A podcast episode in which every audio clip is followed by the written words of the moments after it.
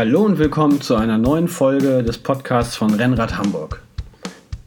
Heute kommt die letzte Folge über meine Bikepacking-Tour von Hamburg nach Riva del Garda am Gardasee und wieder nach Füssen zurück. In der letzten Folge fahre ich mit euch vom Gardasee bis nach Füssen. Aber bevor ich mich auf den Rückweg gemacht habe, habe ich in Riva del Garda erstmal einen Tag Pause gemacht. Ich hatte keine großen Pläne. Ich hatte ja eigentlich gedacht, ich kann an diesem Tag mal meine Badehose benutzen, die ich ja nun schon eine ganze Zeit mit mir rumgefahren habe. Aber ausgerechnet an diesem Tag war es am Gardasee nicht wirklich heiß. Zumindest nicht so warm, dass ich dachte, dass ich unbedingt baden gehen muss. Darum bin ich nur ein bisschen durch die Stadt geschlendert, habe mich ordentlich ausgeruht und siehe da, so ein Tag Pause sorgt dafür, dass der Körper sich mal ein bisschen um sich selbst kümmert. Und tatsächlich habe ich dann nach elf Etappen so eine Art Muskelkater verspürt. Das war kein echter Muskelkater, aber ich habe schon gemerkt, dass mein Körper anfängt ein bisschen zu regenerieren. Das hat er tatsächlich die ganzen Etappen davor nicht gemacht. Wie auch, ich habe ihm ja keine Zeit gegeben. Auf jeden Fall habe ich mich an diesem Tag schon mal um alles gekümmert, wie ich am nächsten Tag wieder zurückkomme denn ich hatte nicht geplant, noch einmal das ganze Tal wieder zurückzufahren, sondern ich wollte gern eine andere Strecke fahren.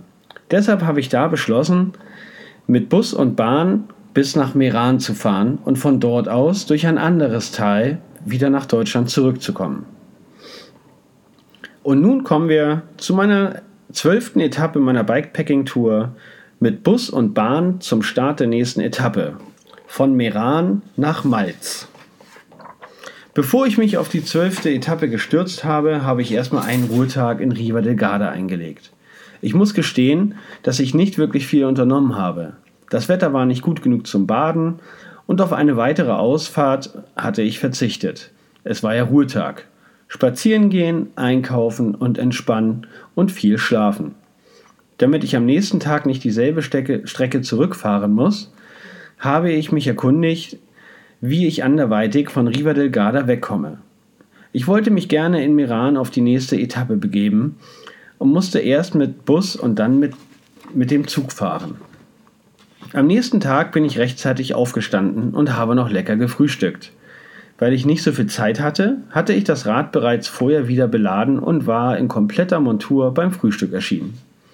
Ich setzte mich auf mein Rad und fuhr zu dem etwa zehn Minuten entfernten Busbahnhof. Dort wartete ich auf den Bus, der mich nach Rovereto bringen sollte. Dort gab es einen Bahnhof, von dem auch Züge fahren. Am Vortag hatte ich bereits ein Busticket gekauft und der Mann am Schalter hatte mir einen Bus genannt. Es wartete noch ein weiterer Fahrradfahrer mit mir auf dem Bus. Er wollte zum Zug und dann wieder nach Hause. Der Bus kam, doch leider wollte er keine Fahrräder mitnehmen. Er meinte, wir sollten einfach den nächsten fragen. Ganz große Hilfe. Da dachte ich schon, oh mein Gott, die machen mir einen Strich durch die Rechnung und ich muss doch wieder das ganze Tal hochfahren. Mittlerweile waren noch zwei weitere Fahrer hinzugekommen, die ebenfalls zum Zug und nach Hause wollten. Der nächste Bus kam und tatsächlich wollte er uns mitnehmen. Der Haken war nur, die vier Räder mussten zusammen mit dem Gepäck der anderen Reisenden in den Gepäckraum. Immerhin durften wir die Räder selbst einladen, aber ganz ehrlich, wir haben echt gestopft, wollten aber unbedingt mit. Das war bestimmt nicht gut für die Fahrräder. Wir mussten unten leider drücken und quetschen, aber am Ende haben es ja alle ausgehalten. Denn äh, ein weiteres Warten auf den nächsten Bus wäre für mich zumindest nicht in Frage gekommen. Es ging ja alles gut. Mit dem Bus ging es also nach Rovereto, direkt zum Bahnhof. Und ich hatte noch knappe 30 Minuten Zeit. Ich nahm also noch einen Cappuccino zu mir und wartete dann auf den Zug, der mich nach Meran bringen sollte. Die Regionalzüge in Italien sind sehr geräumig und obwohl viele Menschen im Zug waren, gab es mit dem Fahrrad kein Problem. Da kann sich die Deutsche Bahn gern ein Beispiel dran nehmen. In Italien kann man sein Rad nämlich wunderbar an der Wand aufhängen so nehmen die Räder nicht zu viel Platz in Anspruch. In Meran angekommen war es bereits 14 Uhr und ich musste erstmal was essen. Es war gerade Markt in Meran und so konnte ich mich dort verpflegen. 14.30 Uhr und endlich konnte ich mich auf den geplanten Track begeben. Ich war gerade aus Meran raus, da ging es in Serpentin einen Berg hoch. Das Schöne daran war aber, es war ein Radweg, der in Serpentinen angelegt war. Anstrengend, aber halt total super, weil keine Autos von hinten drängeln. Es war heiß an diesem es war heiß und an diesem Tag erreichte das Thermometer 39 Grad. Es war echt anstrengend. Irgendwie hat mich die unglaubliche Natur, die Landschaft und die Berge immer wieder so glücklich gemacht und mich motiviert, dass ich den Bergen einfach nicht böse sein konnte. Die Landschaft in diesem Tal war etwas milder als in dem Tal, durch das ich auf dem Hinweg zum Gardasee kam. Das Tal um Meran herum ist etwas milder. Für mich beschreibt dieses Wort das Tal im Vergleich am besten. Die Täler sind etwas breiter und die Berge fallen nicht ganz so steil ab. Wieder komme ich an einer dieser schönen Fahrradraststätten vorbei und kann nicht widerstehen, eine Pause einzulegen. Ich wünsche mir wirklich dieses Konzept auch in Deutschland. Es ist heiß und es wird spät.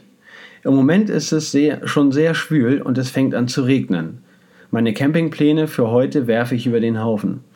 So richtig komme ich nicht in Trab, wahrscheinlich weil ich heute so spät loskam. An den Bergen und der Vegetation erkenne ich, dass ich schon wieder ganz schön hoch bin.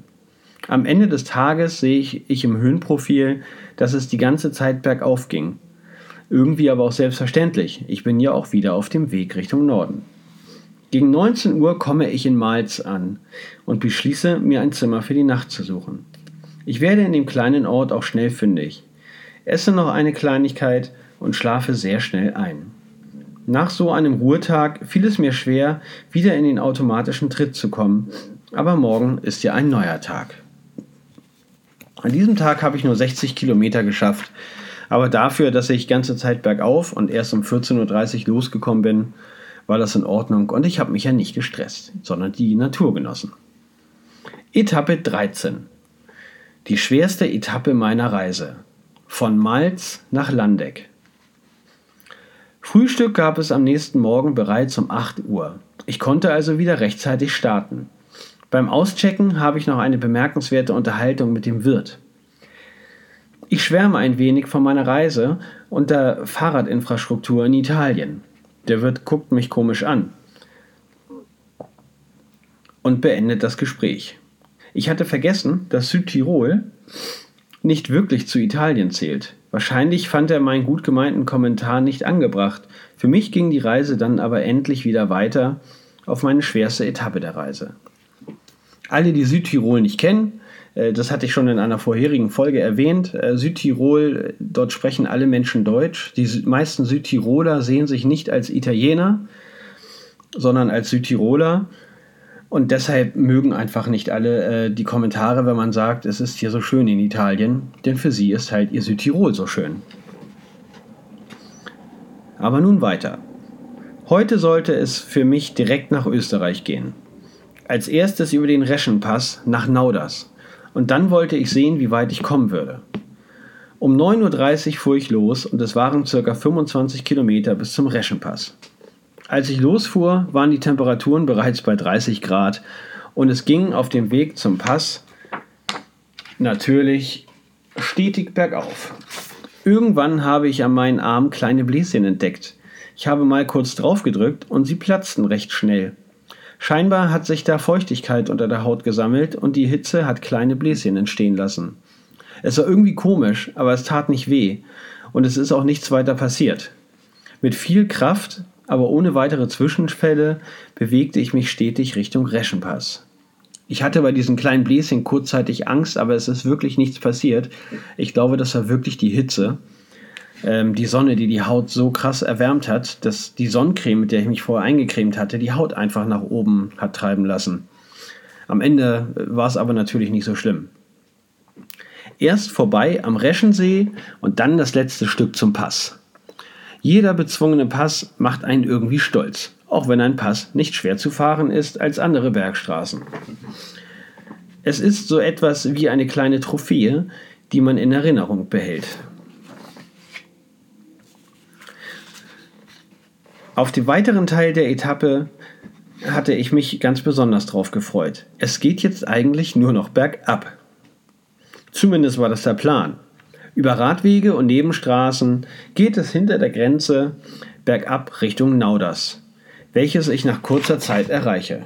Ich fuhr durch Nauders hindurch, um schnell voranzukommen. Ich hatte mir wirklich viel vorgenommen an diesem Tag.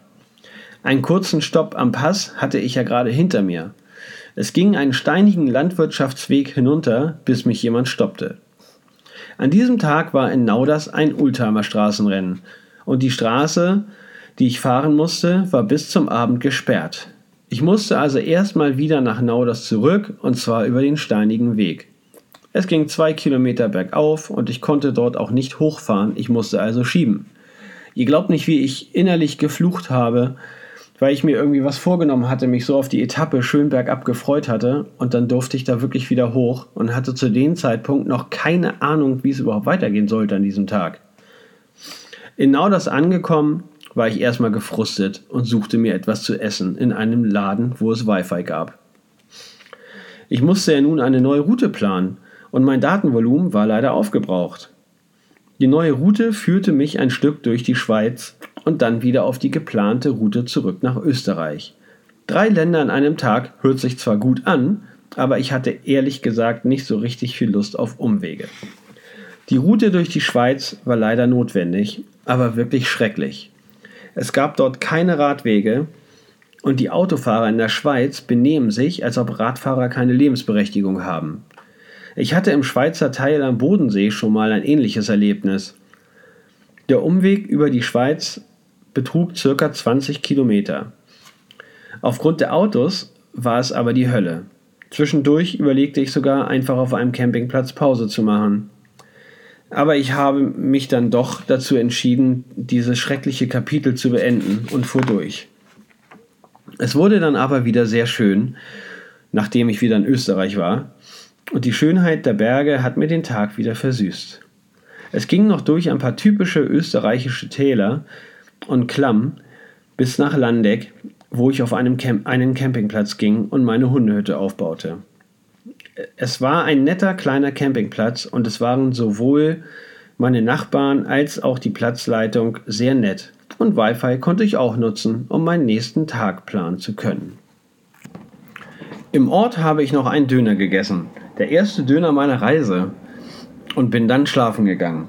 Die Nacht war ganz in Ordnung, auch wenn ich mich niemals so ganz an dieses Mini-Zelt gewöhnen werde. Für meine nächste Bikepacking-Tour entweder nur Hotel oder ein größeres Zelt.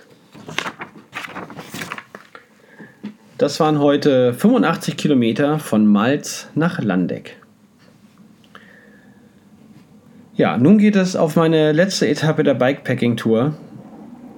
Und zwar auf die Etappe 14, der letzte Pass und raus aus den Alpen. Von Landeck nach Füssen. Nun sollte sie also starten, meine letzte Etappe. Ich hoffe, du hast diesen Artikel gerne gelesen oder diesen Podcast zugehört und auch genossen und über kleine Fehler hinweggesehen. Ich wünsche dir viel Spaß mit meiner letzten Etappe und genießt sie genau wie ich sie genossen habe. Bereits kurz nach sechs Uhr morgens wache ich auf. Die Nacht im Zelt war erholsamer als die Nächte im Zelt zuvor. Vielleicht gewöhne ich mich ja langsam daran. Da ich noch nicht weiß, ob ich die nächste Nacht im Hotel oder im Zelt verbringen werde, nehme ich alles an Ladekabeln und Powerbanks mit zur Dusche und lade alles noch einmal so weit auf, wie es eben in 20 Minuten geht. Im Anschluss wird mal wieder alles zusammengepackt und verstaut bevor ich mich wieder auf den Weg mache. Als erstes brauche ich einen Bäcker und halte Ausschau. Schade, in Landeck ist nichts offen. Es ist ja auch Pfingsten und Sonntag noch dazu. Diese blöden Feiertage. Ich brauche doch noch eine ordentliche Grundlage. Der Fernpass steht doch auch auf meiner Liste. Ich komme langsam aus dem engen und gemütlichen Tal, in dem Landeck liegt, heraus und finde nach kurzer Zeit eine Autobahnraststätte, die auch vom Radweg zugänglich ist. Okay, nicht so schön wie die Fahrradraststätten in Italien, aber hey, ich muss ja Nahrung aufnehmen. Ich hole mir nur ein paar Kleinigkeiten, denn die Preise hier sind für Raststätten leider typisch. Die Täler werden wieder enger und die Landschaft ist mal wieder atemberaubend und inspirierend. Es folgen Kilometer von Gravel-Passagen, an die sich meine 25 mm Reifen scheinbar schon gewöhnt haben. Das Treten in die Pedale fällt mir nicht schwer. Nach so vielen Tagen Pedalieren ist scheinbar eine Art Automatismus eingetreten. Allerdings merke ich auf schwierigen Passagen, dass meine Kräfte doch ein wenig nachlassen. Vielleicht war es die Belastung, vielleicht auch die Nacht im Zelt oder nur der Mangel an italienischem Cappuccino.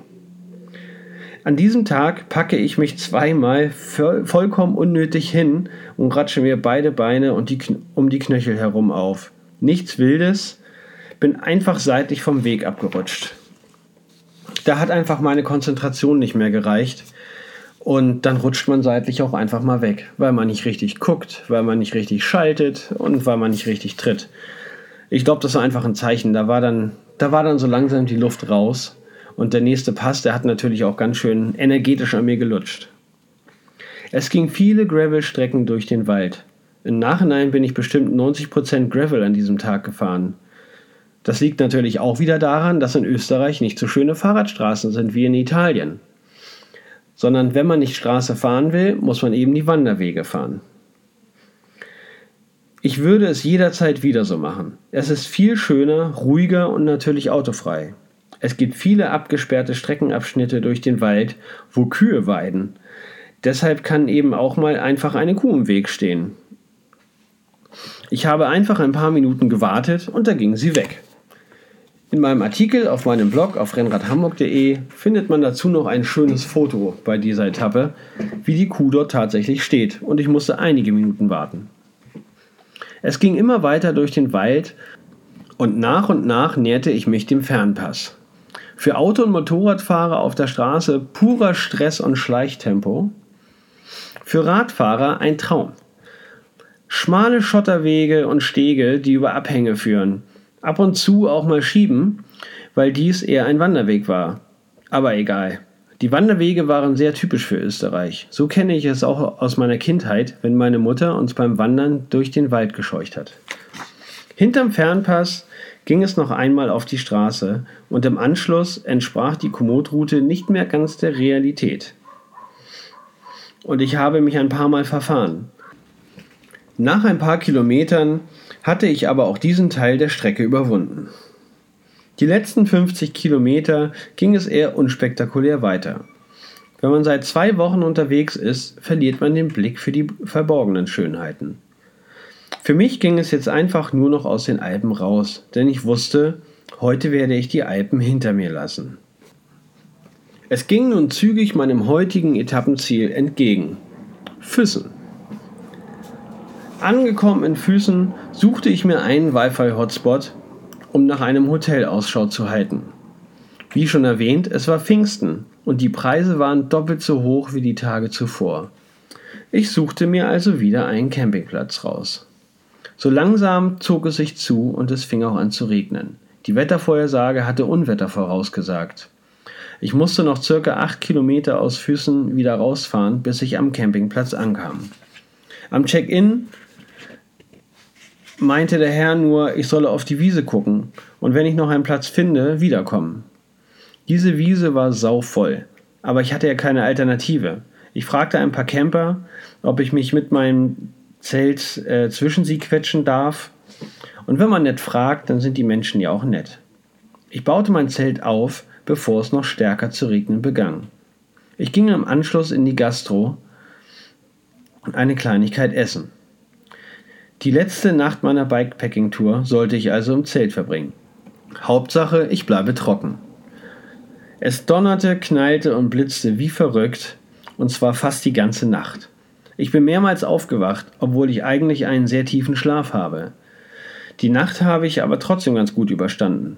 Es hat zumindest nicht reingeregnet, nur die Klamotten werden natürlich klamm und feucht, sodass meine Packtaschen am nächsten Tag etwas schwerer waren als die Tage zuvor.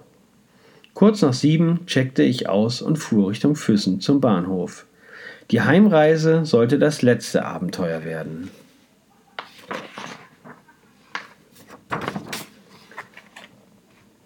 Das war meine letzte Etappe auf dem Rad, 95 Kilometer von Landeck nach Füssen. Und nun noch ein kleiner Abschluss meiner Heimreise nach Hamburg, die nämlich auch ein Abenteuer war. Von Füssen nach Hamburg. Ich fühlte mich insgesamt etwas feucht und klamm, als ich, wieder auf mein, als ich mich wieder auf mein Rad schwang. Immerhin regnete es nicht mehr und ich konnte immerhin im Trockenen meine Sachen packen und verstauen. Nun ging es für mich zum circa sieben Kilometer entfernten Bahnhof in Füssen. Da der Bahnhof natürlich etwas kleiner ist als in Hamburg, habe ich diesen nicht sofort erkannt und musste etwas suchen. Am Schalter in der Halle stieß ich auf die erste Hürde. Die Dame, die hinter dem Schalter saß, konnte mir leider nicht wirklich helfen. Der Dialog war wie folgt. Ich, guten Morgen, ich möchte gern mit dem Zug zurück nach Hamburg. Können Sie mir weiterhelfen? Sie, ich kann leider gerade nichts nachsehen. Mein Rechner hat keine Verbindung. Ich, können Sie mir vielleicht sagen, wann ein Zug Richtung München fährt? Sie, im Computer kann ich nicht sehen. Sie war schon etwas angenervt, obwohl ich eigentlich sie nicht gefragt habe. Ich wartete, weil ich dachte, sie holt einen Zettel hervor, um nachzusehen. Sie fragt, warum stehen Sie, noch, stehen sie hier noch? Ich habe doch gesagt, ich kann nicht helfen. Ihre Kollegin guckte dann peinlich berührt rüber, aber ich bin dann weggegangen. Es hatte echt keinen Sinn. Das war schon eine komische Situation. Ich bin dann abgerauscht und auf den Bahnsteig gegangen. Der Bahnhof hatte genau einen Bahnsteig. Das bedeutet, es gab zwei Gleise. Ich schaute auf den Fahrplan und siehe da, alle zwei Stunden fuhr ein Zug nach München. Im Ernst mal, das konnte mir die Dame am Schalter nicht sagen? Ich ging zu dem Bäcker in der Wartehalle und holte mir etwas zu essen. Danach ging ich wieder zurück zum Gleis und wartete auf meinen Zug. Ich saß wenig später im Zug nach München und die Reise verlief sehr angenehm. Ich unterhielt mich noch mit einem amerikanischen Ehepaar, welches eine gemeinsame Fahrradtour in Süddeutschland gemacht hat. Ihr Hauptreisegrund war aber die Hochzeit ihrer Tochter, welche jetzt in München lebt. In München angekommen, ging ich erst einmal in das überfüllte DB Reisecenter. Ich zog eine Nummer und musste über 30 Minuten warten, bis ich an den Tresen durfte. Ich benötigte ein ICE, um nach Hamburg zu kommen, und die Dame am Tresen, dieses Mal aber sehr nett, sagte mir, dass man diesen mindestens drei Tage vorher reservieren muss, um mit dem Rad mitgenommen zu werden. Sie, drückte mir vier I sie druckte mir vier ICEs aus, die Fahrradwaggons hatten, und ich solle den Zugbegleiter fragen, ob er mir noch einen Platz gibt. Ich kürze es an dieser Stelle mal ab. Es gab freundliche und weniger freundliche Zugbegleiter und alle lehnten mich ab. Frustriert fuhr ich mit dem Rad zum Zopp in München. Denn es gab ja noch Flixbus. Ich weiß, nicht die beste Art zu reisen, aber meine einzige Möglichkeit. Per App kaufte ich ein Ticket für mich und mein Rad für den 17 Uhr Bus. Der Bus kam, aber auch dieser nahm ich nicht mit. Der Bus wurde kurzfristig getauscht und hatte keinen Fahrradträger. Ist wohl nicht mein Tag. Was tut man in so einem Fall? Man ruft die Hotline an. Ich wurde immerhin anstandslos auf den 20 Uhr Bus umgebucht. Abfahrt München 20 Uhr, Ankunft in Hamburg am nächsten Tag 11.40 Uhr. 15 Stunden 40 Minuten, kein Witz. Mir war mittlerweile aber alles egal. Ich holte mir noch zwei Bier, etwas zu essen, um mir die Wartezeit am Zopf zu vertreiben. Inzwischen erreichte das angekündigte Unwetter München, das über Süddeutschland ziehen sollte. Als der Sturm, das Gewitter, Regen und Hagel losging, war ich sehr froh, nicht mehr auf dem Rad zu sitzen. Der Wetterbericht hatte wieder einmal nicht gelogen. Der Bus kam. Das Rad kam hinten auf den Träger und ich hatte einen guten Platz an einem Vierertisch. Der Bus fuhr zickzack quer durch Deutschland. So kamen die 15 Stunden und 40 Minuten halt auch zustande. Kaputt aber glücklich kam ich am nächsten Tag pünktlich in Hamburg an und rollte die fünf Kilometer bis nach Hause. Ich war zwar total müde, weil der Schlaf im Bus natürlich nicht der beste war, aber trotzdem wach genug, genug, um den Tag zu überstehen. Der Hammer. Ich war wieder zu Hause und konnte das genauso wenig fassen wie an dem Tag, als ich losfuhr auf meine große Bikepacking-Tour. So, nun habe ich noch ein kleines Fazit für euch. Mein Bikepacking-Abenteuer ist nun schon länger vorüber. Und ich zehre noch immer von den Erlebnissen und Erinnerungen. So viele Dinge lassen mich immer wieder in Erinnerung schwelgen. Vor allem Musik. Ich habe auf Radwegen auf der Tour immer die Kopfhörer ins Ohr gesteckt und Musik gehört. Wenn ich jetzt einige Songs höre, habe ich sofort wieder Bilder von der Reise im Kopf. Wenn mich jemand fragt, ob ich es wieder tun würde, sage ich sofort ja. Ich würde es sofort wieder tun. Und ich gebe zu, ich würde sogar im Zelt schlafen, wenn ich sofort wieder tun könnte. Und ich würde es auch wieder genauso tun, wie ich es getan habe. Alles am Rad und ganz alleine. Ob ich das Zelt dann mitnehmen würde oder nicht, würde ich dann jetzt nochmal spontan entscheiden. Nach der langen Zeit würde ich fast wieder im Zelt schlafen. Die Reise so ganz allein war etwas ganz Besonderes für mich und es war zu keiner Zeit unangenehm. Für mich war es sogar sehr berauschend. Auf diesen langen Fahrten mit sich selbst und seinem Schweinehund auszukommen, ist eine Herausforderung, aber eine schöne Herausforderung. Mein Equipment war vom Fahrrad bis zum Kettenöl die richtige Wahl. Einzig das vielbesagte Zelt, so-called Hundehütte, war einfach zu klein für mich, weil ich nun mal ein langes Elend bin mit 1,94. Meine Taschen von Apidura und meinem Wahoo Element Bolt waren treue Begleiter, die ich noch auf vielen Abenteuer weiterverwenden werde. Die Investition war es also wert. Und auch zum Thema Equipment und Fahrrad will ich nochmal sagen, ich bin mein erstes Rennrad gefahren. Das war, ist jetzt kein Hightech-Rad, kostet 1000 Euro mit ganz einfacher Tiaka-Ausstattung. Es reicht einfach alles für so eine Tour. Das finde ich auch nochmal ganz wichtig zu sagen. Klar kosten gute Packtaschen und so ordentlich Geld, aber eigentlich kann man sich auch alles zusammenbasteln und es macht trotzdem Spaß, weil es einfach auf die Reise ankommt und die Erlebnisse. Ich kann einfach nur jedem empfehlen, so etwas zu machen. Bikepacking ist klasse, pure Freiheit eben. Es ist so einfach. Fahrrad nehmen, ein paar Klamotten in die Tasche und los geht's. Verschwendet nicht zu viel Zeit mit der Planung. Sucht euch ein Ziel und fahrt einfach los. Ich werde auch in Zukunft häufiger über das Bikepacking schreiben und Material und Packlisten veröffentlichen. Dann werdet ihr sehen, dass man nicht viel auf so einer Reise benötigt. Die Packliste meiner Reise habe ich bereits veröffentlicht. Die findet ihr auch wieder auf meinem Blog. Und ich hoffe, damit helfe ich euch ein wenig. Ich hoffe, euch hat mein kleiner Reisebericht ein bisschen Spaß gemacht und ihr hört auch in Zukunft wieder zu. Wie eben schon erwähnt, ich werde mich weiter mit Bikepacking befassen, werde zusehen, dass ich ein paar Interviews machen kann. Meine nächste große Herausforderung wird dann noch das Biwacken, also das einfache Schlafen unter freiem Himmel oder in Bushaltestellen, wie es andere Bikepacker tun. Das ist ein Thema, was mich noch wirklich reizt und womit ich mich beschäftigen werde und wovon ich überhaupt keine Ahnung habe. Aber ich werde mal schauen, dass ich jemanden finde, der sich damit auskennt. Und dann das Ganze hoffentlich hier auch als Interview im Podcast veröffentlichen. Ich bedanke mich vielmals bei euch, dass ihr so viel Geduld hattet, und mir um mir zuzuhören. Und ich hoffe, wir hören uns demnächst wieder. Bye bye.